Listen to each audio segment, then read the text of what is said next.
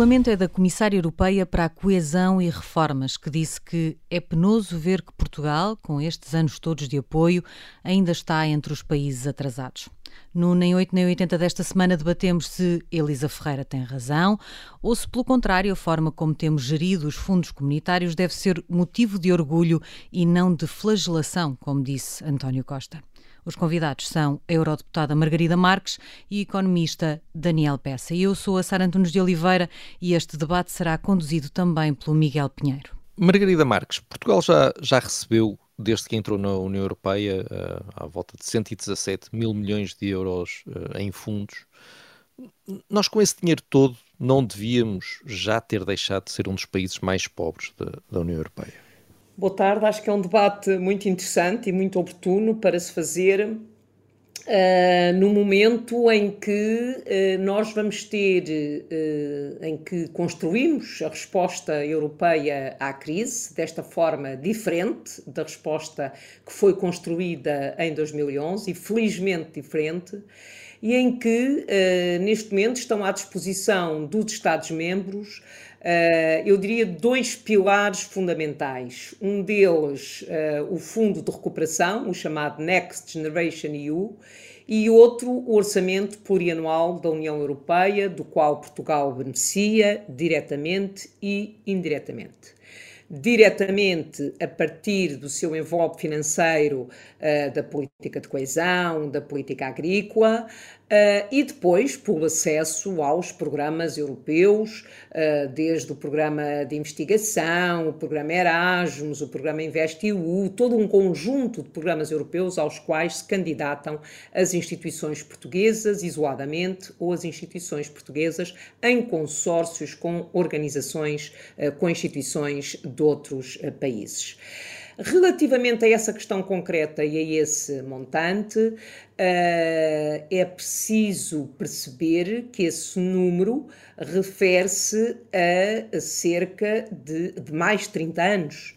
Certo. E, portanto, houve, significou um investimento brutal e é preciso termos presente que na altura em que Portugal aderiu à União Europeia não havia sequer um abastecimento suficiente de água, luz, vias de comunicação, tratamento de esgotos.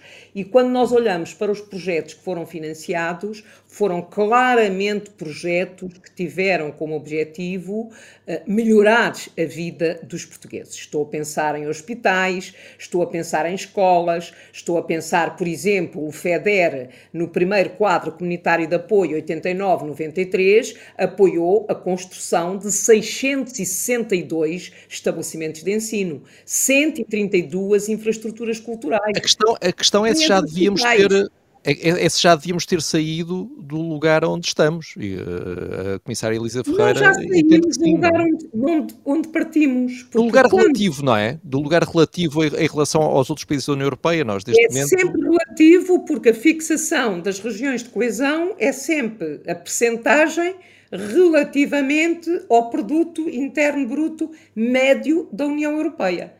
Portanto, uh, os outros países, nós progredimos, os outros países também progridem. E, portanto, eh, é sempre em termos Então é normal, é normal continuarmos a ser um dos países mais pobres da União Europeia. Isso não é Mas é que nós não somos um dos países mais pobres da União Europeia. Não somos? Nós temos, aliás, há 15 países que continuam a beneficiar das verbas da coesão. Uh, e, portanto, é preciso termos essa. Então no, ranking dos, então, no ranking dos membros da, da União Europeia, nós estamos em que lugar? De, em, no que diz respeito ao desenvolvimento económico, pobreza? Somos um dos mais ricos? Não, nós não somos um dos mais ricos, mas também não somos um dos mais pobres, da mesma forma que não somos nem um país grande nem um país pequeno, somos um país médio.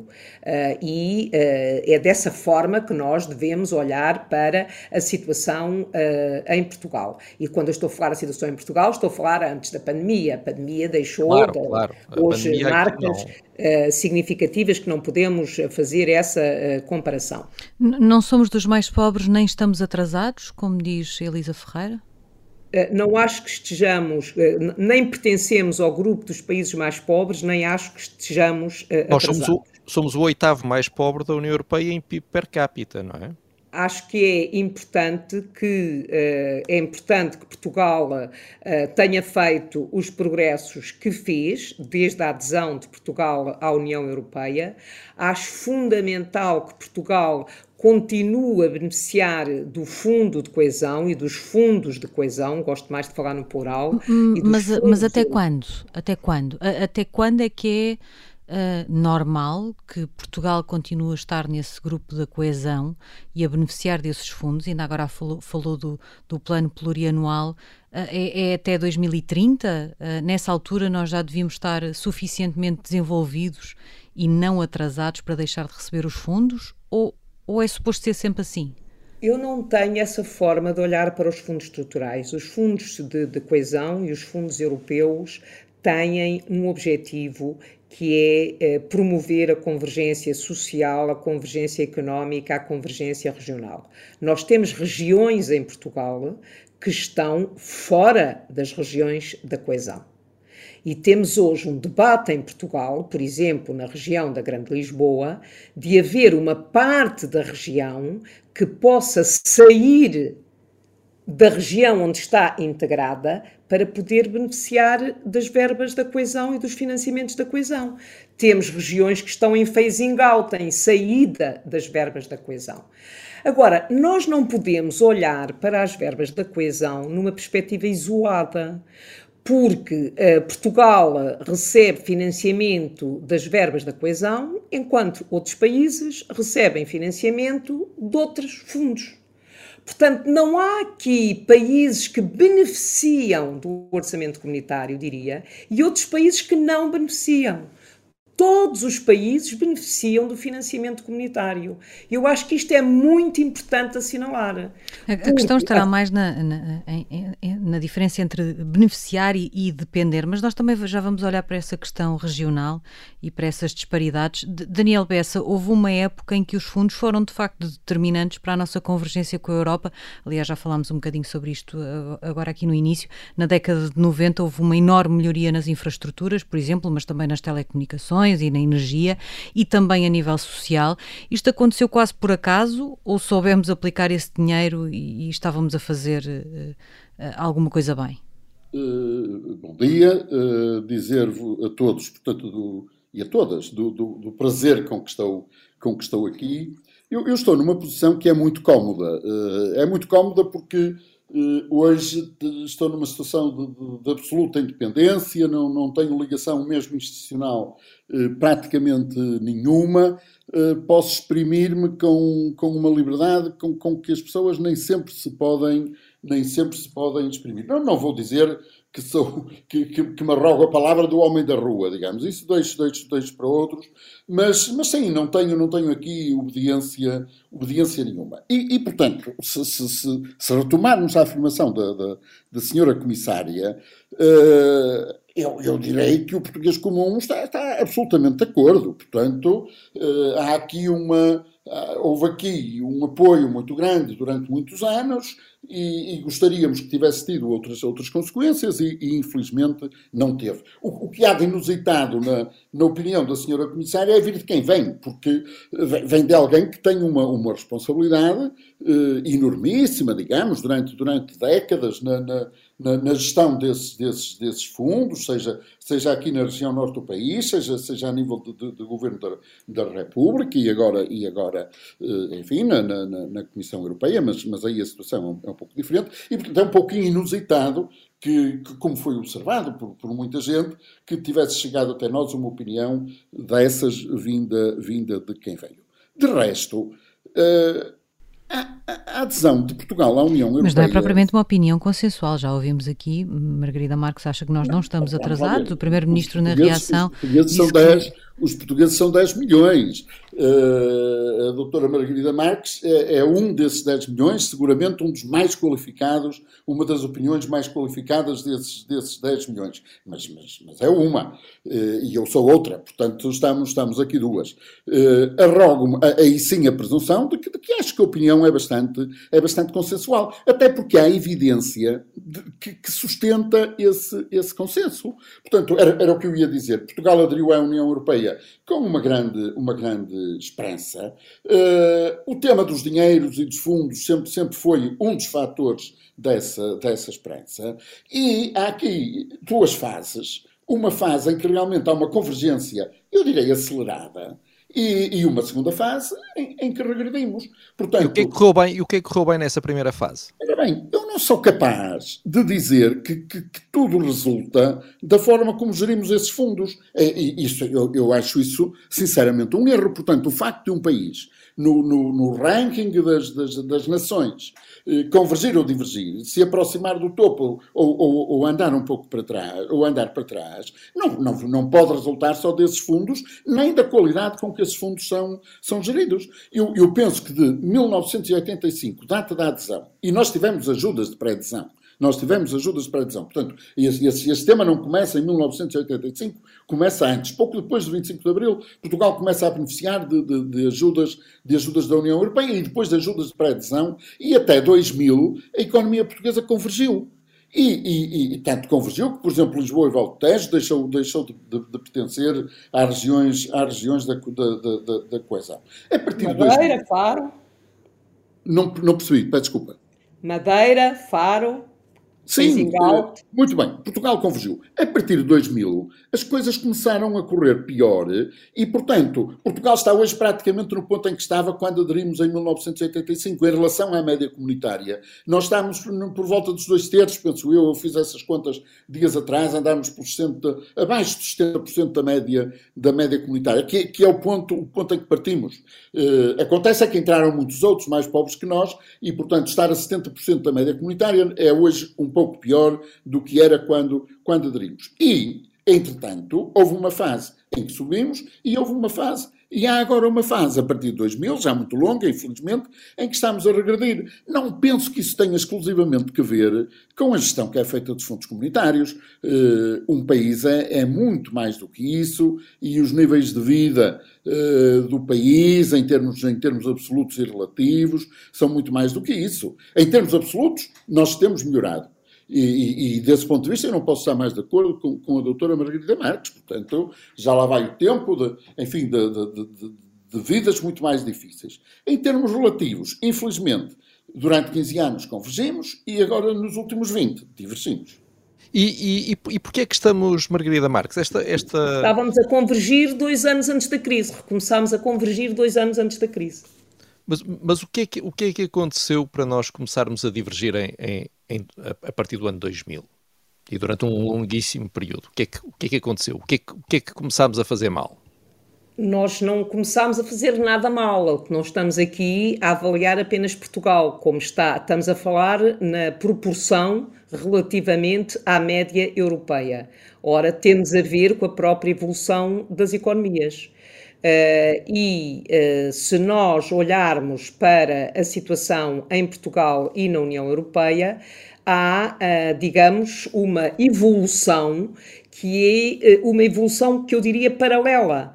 Uh, e já agora gostava de dizer uh, o seguinte: eu não considero que nós estávamos no ponto em que estamos, por isso Lisboa não é hoje uma região da coesão, coisa que uh, os, os lisboetas ou muitos investidores ou potenciais investidores em Lisboa lamentam. Uh, mesmo, e por isso mesmo há uma parte da região que quer sair da região de Lisboa para poder aceder às verbas da coesão, uh, e depois, e penso que de facto não está. Mas, mas, mas mesmo Lisboa entrou em declínio, não é? Uh, nessa convergência. Houve uma desaceleração também a partir de 2000 e a região de Lisboa começou a ter problemas. A região de Lisboa está fora das regiões de coesão. Não está, não é uma região. Não, não estou a dizer o contrário, estou a dizer que uh, em termos de crescimento, é, em termos de crescimento, essa evolução estagnou, não é? Em Lisboa. É? Da mesma forma que noutros sítios também, a Madeira também tinha, também estava. Também da mesma forma que noutros sítios na Europa. Eu acho é que nós. Sim, mas nós, comparar... nós temos que preocupar com, com Portugal. Eu só, só, estou a falar disto porque eh, está a insistir na questão de Lisboa E de facto certo. Lisboa tem tido problemas nos últimos anos, não é? Se nós nos preocupamos com Portugal, não estamos a comparar com o PIB dos outros Estados da média europeia ou do PIB dos outros Estados-membros, ou não estamos a considerar. Não, não, só nós estamos a olhar é para as é razões dos outros divergirem. Na dos países. Estávamos mais a olhar para as nossas razões para. São duas coisas, eh, penso eu, são duas análises completamente uh, diferentes. Mas eu gostava de. Uh... Mas, mas no caso português, porquê que isto aconteceu? E mais do que isso, como é que nós reagimos? Nós, fizemos ou estamos a fazer alguma coisa para contrariar essa tendência? Eu penso que Portugal uh, cometeu um erro no início do uso dos fundos estruturais. E na altura escrevi muito sobre isso e pronunciei muito sobre isso. Uh, e se nós compararmos qual foi a estratégia que Portugal seguiu logo a seguir à adesão uh, e a estratégia que seguiu Espanha, a estratégia que seguiu Portugal foi uma estratégia de sustentar todas as empresas e todo o emprego existente. Eh, para além, digamos, do apoio às infraestruturas, foi uma estratégia desta natureza, financiando as empresas, etc. Empresas viáveis e empresas não viáveis. E foi essa a estratégia que Portugal seguiu no, no, final da década de 80, com os primeiros financiamentos comunitários, aliás, a meio da década de 80, mesmo antes da adesão, com as verbas de pré-adesão. A estratégia espanhola foi, em Espanha foi exatamente a oposta. Foi apoiar significativamente as empresas viáveis e ter uma política social, uma almofada social forte para evitar perturbações sociais e para garantir um rendimento às pessoas, por um lado, e por outro lado, fazendo grandes programas de formação e de reconversão de competências e apoiando o investimento para a criação de novas empresas. Ou seja, enquanto Portugal foi sustentar o que havia numa perspectiva conservadora, a estratégia espanhola foi no sentido de investir quer nas empresas, quer nas pessoas, uh, assegurando a viabilidade das empresas que eram viáveis à partida e assegurando a viabilidade das pessoas e a viabilidade do emprego com novos investimentos e novas formações. E isto deu à partida uma, digamos, uma organização económica completamente diferente em Portugal e uh, em Espanha, por exemplo. Estou apenas a comparar estes dois casos e apenas porque nós aderimos na mesma altura e foi evidente a diferença de estratégia do governo Cavaco Silva ou do governo espanhol. E, portanto, eu acho que é importante nós percebermos isto. Mas hoje em dia, eh, cerca de, 40, cerca de 41% dos fundos destinam-se precisamente a funções basicamente sociais de apoio ao rendimento e não ao investimento. Não é? Continuamos é, a ter uma não, enorme parcela dos nossos uh, fundos destinados a isso, ou não? Não, grande parte dos nossos fundos são destinados ao investimento. Por exemplo. Não, estou a dizer que 41% não estou a dizer que é a maior parte, mas apesar de tudo é uma fatia grande, 41% são para funções sociais, eh, de apoio ao rendimento, não é? Eu não sei se chama apoio a eh, funções sociais, apoiar uh, a criação de um centro de investigação numa universidade. Uh, não sei se está a chamar apoio social, uh, investir, de não, facto, chamo, chamo isso por, não, estou a falar de programas de inclusão uh, so social, por exemplo, não é? Mas eu, eu só, só estou, não, a minha pergunta é no sentido de se houve essa mudança, se houve uma mudança nessa estratégia ou se continuamos com essa estratégia. Não, houve claramente uma mudança nessa estratégia. Houve uma, claramente uma mudança nessa estratégia com o governo Guterres, que de facto aposta na energia, por exemplo, nas energias renováveis, aposta na inovação com todos os programas de inovação do ministro Mariano Gago, grande parte dos centros de investigação que existem hoje nas universidades foram centros de investigação que foram construídos, foram criados nessa altura quer na construção e na criação dos centros, quer na formação de investigadores e na generalização de programas de mestrado e doutoramento e pós-doutoramento que permitiram, de facto, sustentar esses centros de investigação, ou no investimento na internacionalização desses centros, que de facto tornou uh, a nossa, digamos, a nossa estrutura científica com uh, um valor e um significado que não existia antes, uh, que não tinha antes, com uma importância enorme para a, a, economia. E isso não são funções sociais, são funções que têm a ver Mas com... eu não estou a dizer que eram, Margarida Marques, só estou a dizer que 41% dos nossos fundos continuam a ser destinados a funções sociais. Não, não, estou a dizer que são essas, só estou a dizer que é uma parcela muito significativa que continua a ser aplicada uh, dessa forma. Eu não sei o que é que está a contabilizar nas funções sociais. Não sei se considera que a formação de competências e o desenvolvimento de competências, a requalificação profissional. Claro, inclui tudo isso, sim. Formação profissional, educação vocacional também, sim se isso são funções sociais. Não me parece que sejam funções sociais, uh, mas isso é uma grande. São, são funções de apoio entre... ao rendimento, não é? Não são apoio ao investimento, pelo menos. São apoio ao investimento, porque se fizer investimento e não tiver competências, não tem quem possa, uh, digamos, uh, transformar esse investimento em valor. Precisa mas muito indiretamente. Competências para que precisa ter recursos humanos qualificados para transformar esse investimento em. Bom, mas isso em, no limite significava que todos os apoios eram ao investimento, não é? Direto ou indiretamente. Aqui estamos a falar não, de apoios não, não, diretos ao investimento e a verdade é que há uma fatia de 41% em que isso eh, não acontece. Mas deixe-me só colocar aqui uma questão, Daniel Bessa. Uh, uh, nós temos aqui falado de duas fases, não é? Uma de convergência e uma em que uh, Portugal começou a divergir, mas na agricultura, até aos dias de hoje, os fundos comunitários foram essenciais para, para a transformação te tecnológica do setor, por exemplo, para a modernização. Permitiu-lhe eh, essa modernização ter uma maior competitividade. Eh, reconhece que as coisas correram bem nesta área? Há uma coisa em que eu acho que, que não gostaria de entrar, eh, porque, penso que é um, um, péssimo serviço, digamos assim, é entrarmos agora aqui numa discussão sobre, eu, eu, sobre, sobre quem são os responsáveis, digamos, e eu, eu, eh, se entrássemos nessa discussão, o que eu estou habituado a ouvir é que é, é o Pedro Passos Coelho é que é o principal responsável. Agora a doutora Margarida Marques já me veio com, com o professor Cavaco, Cavaco Silva, não, não sei se não vamos chegar a. eu não estou a responsabilizar as pessoas, estou, a, estou apenas a focar-me na mudança de estratégia política. Eu limito-me eu, eu limito a dizer que até 2000 as coisas correram bem, a partir de 2000 as coisas correram mal, até 2000 nós temos temos, temos governos dos, dos, dois partidos e a partir de 2000 temos governos dos dois, dos dois partidos. E, e louvo-me numa, numa, numa opinião que ouvi uma vez ao Dr. António Costa, de que a partir de 2000 as coisas correram mal porque Portugal não foi capaz de se adaptar à última onda de globalização da, da, da, da economia.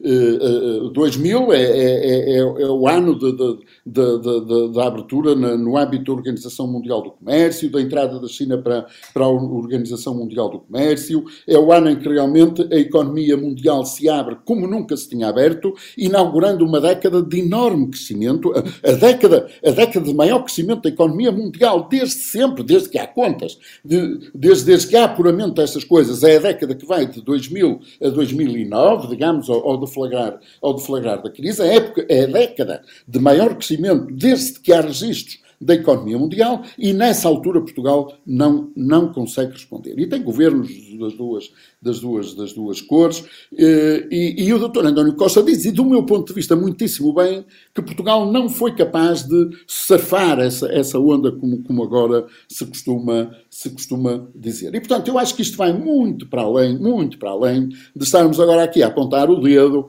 digamos assim, vestidos com, com a nossa camisola mais, mais rosa ou menos, ou menos rosa, a quem são, a quem são os, os responsáveis. Eu nessa, nessa, nessa guerra não, peço desculpa, mas não, não, não estou disponível para isso. No que se refere à agricultura portuguesa, a agricultura portuguesa eh, tem dois ciclos e é muito engraçado porque são, estão em contraciclo relativamente à, à, economia no seu, no seu conjunto. Porque nos primeiros anos da adesão, que eu digo que foram, em que tudo correu, em que as coisas correram bem, de que é que nós nos queixamos? De que a agricultura portuguesa foi abandonada. E foi abandonada porque a União Europeia dava incentivos ao abandono de determinadas eh, culturas, de determinadas culturas, e é verdade que Portugal, digamos assim, seja na agricultura, seja nas pescas, pratica aqui uma, uma política um bocadinho eutanasista, digamos assim, de, de alguma forma, financiar o, o digamos, o, o abandono das práticas, das práticas produtivas. Curiosamente, curiosamente, nestes últimos anos, que são anos, eh, sobretudo nos anos da Troika, que, que, foram anos em que, correu, em que as coisas correram muito mal, depois, a partir de 2015, do ponto de vista do. Enfim, passado ser, o aperto financeiro, as coisas começaram a correr melhor. Mas, nomeadamente, nos anos da Troika, em que as coisas correram, correram muito mal, a agricultura portuguesa tem um dos desempenhos mais notáveis. Tem um dos desempenhos mais notáveis. Em que, sei lá, se eu for ao oeste, ao oeste às, às, às, às frutas e, e às e, as, e as verduras, digamos assim, eh, a agricultura portuguesa tem, eh, torna-se exportadora de uma série de, de, de, de, produtos, muito por conta de uma intensificação eh, tecnológica, e desse ponto de vista eu não posso estar mais, mais de acordo com a doutora Margarida Marques. Há aqui uma, uma intensificação tecnológica de que a agricultura portuguesa tirou, tirou proveito, e eu não tenho dúvida nenhuma, a agricultura está hoje muito melhor do que estava em, em 1985. E, e, e os fundos tiveram um, um, papel importante nisso, não é? Sim, os fundos estruturais eh, foram bem utilizados, foram bem utilizados, mas, mas foram bem utilizados pelos agricultores. Eh, repare, olhar para isto em termos de eh, fazer bem ou fazer mal pelo terreiro do passo, que é, que é o, o, o lá perto, que é onde está o Ministério da Agricultura, eu acho que é, digamos assim, um, um, uma vergonha quase do ponto, do ponto de vista intelectual. Portanto, nós ou, ou, somos cidadãos ou não somos, e, portanto, se somos crescidinhos e quisermos olhar para isto com um mínimo de, de dignidade e de respeito por quem nos ouve, nós temos que concluir que, por exemplo, no caso da agricultura, o sucesso tem que ver com pessoas e com, e com, e com produtores e com desempenhos. Mas, Daniel Bessa, mas eh, nesse caso a agricultura será de certa forma, uma exceção, porque em relação ao Portugal 2020, por exemplo, foi feita. Foi-se olhar para os 30 maiores financiamentos europeus em Portugal e desses 30, 26 eram para o Estado e só 4 eram para as empresas. Há aqui também um problema na forma como, Vamos, vamos, vamos lá ver. Uh, uh, uh, há um ponto em que eu estou com, completamente de acordo com a doutora Margarida Marques, que é, é a história do, do, do, Portugal dos pequeninos. Nós temos muita dificuldade em ser seletivos, muita dificuldade em ser seletivos e em apoiar o êxito. E, portanto, a, a, forma como a doutora Margarida Marques fez o contraponto entre Portugal e Espanha, eu não posso estar mais de acordo, digamos assim. É, é, é muito português apoiar tudo e todos, um, um, pouquinho para cada, um pouquinho para cada um, e os espanhóis foram mais, digamos, numa abordagem mais seletiva, apoiando o que lhes parecia ter maiores hipóteses de, de êxito. Sabe, eu, eu, eu, eu, estou aqui no Porto, ou em Matosinhos, falo, falo um bocadinho aqui, aqui do Norte, e eu andei, trabalhei muitos anos, muito próximo da Comissão de Coordenação da, da Região Norte, era assim que se chamava, não sei, não sei se, ainda, se ainda se chama assim. E no, no, desde os primeiros anos em que essas, esses temas eram, eram lá discutidos, eu participei em imensas discussões engraçadíssimas, onde, onde os autarcas, os autarcas, que têm uma palavra sempre importante na, na, na aplicação desses dinheiros quando chegamos à esfera mais regional e local, distinguiam se o FEDER, se o FEDER devia ser per capita ou por quilómetro quadrado. É, é muito engraçado isto, porque como, como, como nas áreas metropolitanas e, na, e nas maiores cidades há mais gente e, em princípio, tendem a beneficiar, a beneficiar mais, os autarcas do interior do país, de Trás-Montes e do Douro, deviam dizer que o dinheiro devia ser distribuído por quilómetro quadrado e não, e não por cabeça. Mas, precisamente, Daniel Bessa, esse é um ponto, porque em, em 2014, quando, quando fazia parte de um comitê de especialistas que foi criado para aconselhar o governo na, na distribuição dos fundos pelas regiões, houve uma grande polémica com o Presidente da Câmara do Porto, que se queixou da discriminação do Norte. Uh, e ficamos com esta dúvida sobre se um dos problemas na eficácia dos apoios tem a ver com esta visão, esta tal visão muito uh, regional, em que há uma maior preocupação. Eu peço imensa desculpa, eu, eu nessas, o Presidente da Câmara do Porto uh, reclamará sempre, portanto, ou, ou, não fosse o Presidente da Câmara do Porto, portanto, o Porto acha sempre mal, maltratado. Eu, eu, eu, eu eu acho que era importante que os fundos tivessem uma aplicação mais condicionada mais, mais próxima das condições das, das, das regiões. Ou seja, em, em muitos aspectos, eu, eu, penso que seria melhor ter estratégias mais, mais locais, mais regionais, em que, digamos, os, as prioridades estivessem mais próximas das, das, das, regiões. Agora, entrar nessa guerra de que coitado do Porto perde sempre e é maltratado por Lisboa, eu nisso. Pronto, é conversa mas para o Presidente da Câmara mas, mas o meu, não é para mim. Mas o meu ponto não era esse. Uh, o meu ponto era se uh, na aplicação dos fundos o, sentia, uma vez que também teve essa experiência no terreno, que os autarcas estão mais preocupados em saber o que é que recebe o autarca do lado do que propriamente com uma visão geral de crescimento repare, do país. Entrar numa discussão destas, a, per, a, pergunta, a dizer que seria melhor distribuir por quilómetro quadrado em vez de, de, de, de, distribuir por cabeça, são argumentos paupérrimos, não é? São argumentos paupérrimos. É a lógica do, do acudir a todos que a Margarida Marques denunciava e, muito, e muito bem. Os fundos não podem ser distribuídos por quilómetro quadrado nem, nem, nem por cabeça. Os fundos têm que ser aplicados onde se mostrem mais eficazes e mais úteis, onde contribuam melhor para a melhoria das condições de vida dos, dos portugueses, dos portugueses em, em, em, geral. E, portanto, isso não passa por distribuir por cabeça ou por quilómetro quadrado ou por outro critério qualquer desse tipo. Mas também temos que ter uma preocupação região a região, não é? Ora bem, e, e ora, ora, bem, ora bem, e, e, e por exemplo, deixe-me dizer que desse, desse ponto de vista, quer os Açores, quer a Madeira, que tem de facto uma gestão mais regionalizada destes, destes fundos, são dos casos de sucesso. Eu, eu, eu orgulho-me do resultado da Madeira. Mais os Açores do que a Madeira, não é? Eh, eu orgulho-me dos dois, orgulho-me dos dois, não tenho a pretensão de os, conhecer, de os conhecer por igual, mas eu acho que são realmente dois exemplos onde a descentralização, a sério, a sério, eh, gerou, eh, repare, neste, neste PRR, há várias linhas de investimento dedicadas aos Açores e à Madeira. Não vê isso com mais, com mais região nenhuma. Portanto, olha para o PRR, nas 19, nas 19 componentes do PRR tem, tem, tem, tem linhas de, de, de investimento, uh, digamos, oferecidas ao país no seu conjunto, e depois, dentro de algumas dessas 19, tem algumas linhas que são para o mar e para a agricultura e para isto e para aquilo, na Madeira e nos Açores. Eu, eu acho isso bem, talvez seja um bom ponto de partida. Deixe-me só lembrar que o quadro financeiro plurianual 2014-2020 estava estruturado com programas regionais. Aliás, estava praticamente todo ele distribuído pelos programas regionais, que eram geridos pelas regiões. Portanto, é preciso ter isso em conta. Eh, o que eu acho que é o desafio fundamental, e eu penso que é o desafio que se coloca agora no quadro 2021-2027, é a necessidade de conjugar os dois objetivos. Ou seja, conjugar aquilo que são as necessidades regionais uh, com as prioridades nacionais. Porque nós temos, por exemplo, eh, no quadro 21-27, 30% eh, do financiamento tem que ser destinado ao combate às alterações climáticas. 20% tem que ser destinado ao digital.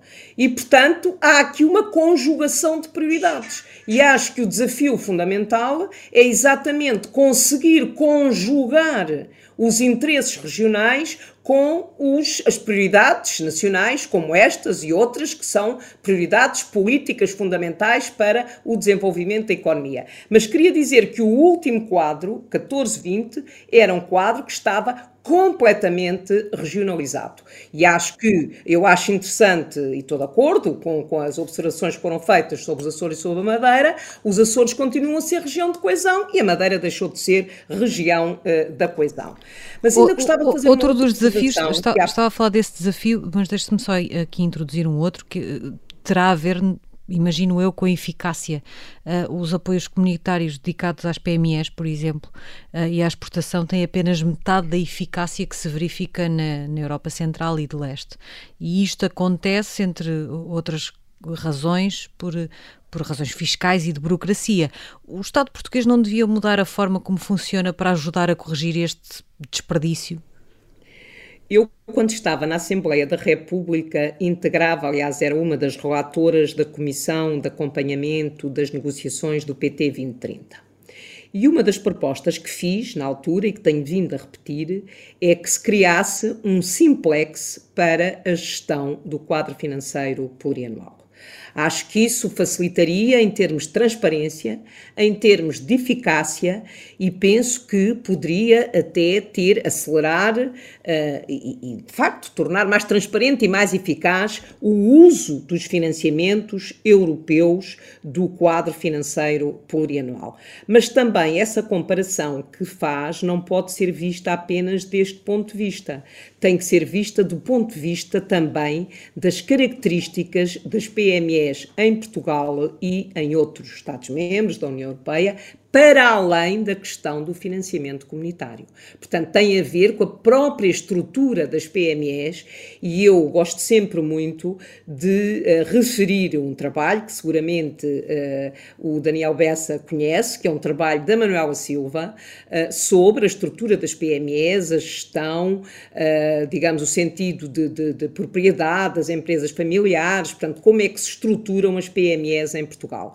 E, portanto, esse problema que refere é um problema que está para além da questão do financiamento uh, comunitário. Mas, se me permite, aí uma, ainda uma observação, uh, o Daniel Bessa referiu de facto a, a, a, forma como a agricultura portuguesa e, sobretudo, a indústria ligada à agricultura portuguesa uh, tem, tem conseguido desenvolver-se nos últimos anos. Eu acho que é um caso concreto de colaboração entre os agricultores, as associações respectivas e uh, os governos e a administração na área uh, da agricultura. Uh, porque estou a pensar em dois casos, duas questões concretas que foram muito importantes para o desenvolvimento da agricultura portuguesa. Estou a pensar, por exemplo, no caso do vinho, a campanha que foi feita de promoção mundial do vinho português, que aliás foi financiada por fundos estruturais, acho que foi uma campanha que ajudou a colocar o vinho português no mercado mundial e que foi foi muito importante, e estou a pensar também nas chamadas IGs, nas chamadas indicações geográficas, em que eh, sistematicamente se tem procurado nas negociações comerciais entre a União Europeia e outros países ou outras regiões, estou a pensar no Japão, estou a pensar na China, eh, no, no, no Canadá e com outros países, em que sistematicamente se tem procurado incluir indicações geográficas. O que é que isto significa? Significa que tem como objetivo proteger produções nacionais. Estou a pensar na Pera Rocha, estou a pensar no queijo de São Jorge, que são evidentemente apenas exemplares, são apenas casos isolados, mas que têm encontrado uh, nas negociações comerciais e na fixação das, das um, eh, das indicações geográficas a proteção para esse tipo de produtos que também tem ajudado a agricultura portuguesa. Daniel Bessa, nós estávamos aqui a falar da, da questão da execução, da eficácia, aliás, mas há, há, também a questão da execução. Portugal não é eh, propriamente líder uh, uh, na execução de fundos europeus, ao contrário do que disse há uns meses o ministro Nelson Sousa, mas ainda assim é o sétimo, com uma taxa de execução de 47%. Eh, mesmo que se argumente que os fundos deviam ser gastos de outra forma, a verdade é que estamos a conseguir aplicá-los. Isso só por si não é bom? Eu, eu, eu estava aqui, a, enfim, com, com, com respeito, estava aqui a sorrir-me, digamos assim, porque essa expressão é financeira. Tem, tem que ver com a capacidade de, de gastar o dinheiro. E nós nunca, nunca revelamos grandes dificuldades nessa matéria. Desde que possamos ir ao banco, não é isso? Portanto, a, a pergunta dos, dos, últimos dias, nós uh, gastamos. Uh, portanto, uh, Portugal aparece em sétimo lugar em execução financeira. Ou seja, o dinheiro foi-nos disponibilizado, nós, digamos assim, gastamos. Sim, mas, mas, mas, mas, vamos ver, não se trata propriamente também só de abrir uma janela e atirar notas lá para fora. Isto implica um grau de, algum grau de planeamento e organização. E a verdade é que há outros países na União Europeia que não conseguem gastar. Portanto, não existe aqui. E um rigoroso controle por parte da União Europeia. Não há aqui uma virtude, Daniel Bessa, de alguma forma, na nossa organização? Há, há, há, há uma virtude, há uma virtude. Agora, este, o, o, meu ponto é este: o sucesso ou o insucesso de um país, porque é disso que estamos a falar. Estamos a falar do, do, de Portugal e de, e de, subir ou descer nos, nos, nos rankings de, de, nível de vida. É disso, é disso, eh, é disso que estamos, é disso que estamos a, a falar. E, portanto, um, um, uma empreitada dessas, uma, um, uma tarefa dessas, é, é, coisa que passa por muitas frentes. É coisa que passa por muitas frentes.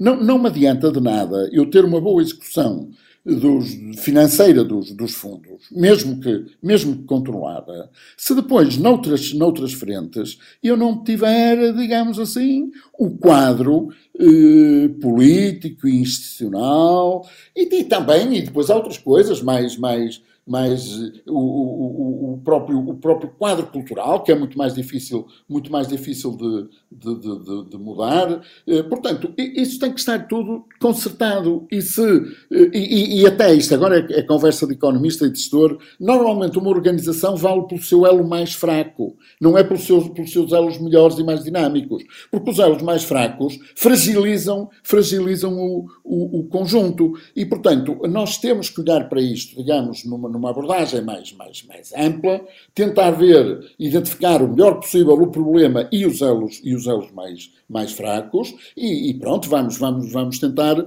resolver o problema. Por exemplo, eh, a doutora Margarida Marques fez, fez referência, e muito bem, à parte da, da, da ciência e da tecnologia. É, é, uma, das, uma das componentes mais importantes deste, deste PRR. Está na vertente da resiliência, mas eu nem, nem sei se é a melhor localização, porque trata-se de investimento e de inovação é verdade que está na, na vertente da resiliência, mas, mas vai, vai, muito para além da resiliência no sentido do, do social, vai muito para além do, da resiliência nesse, nesse, sentido.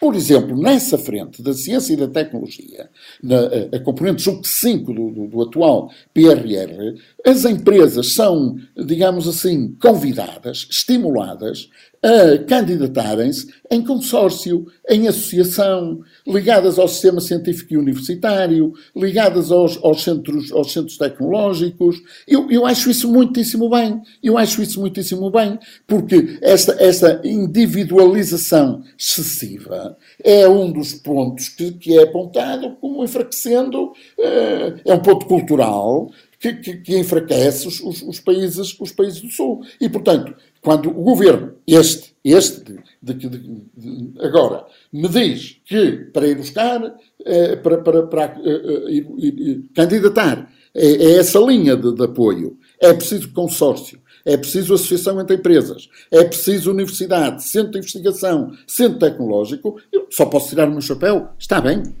e logo veremos quais são os resultados dessa nova estratégia. Margarida Marques, Daniel Bessa, obrigada por terem estado na Rádio Observador. O Nem 8 Nem 80 volta na próxima semana.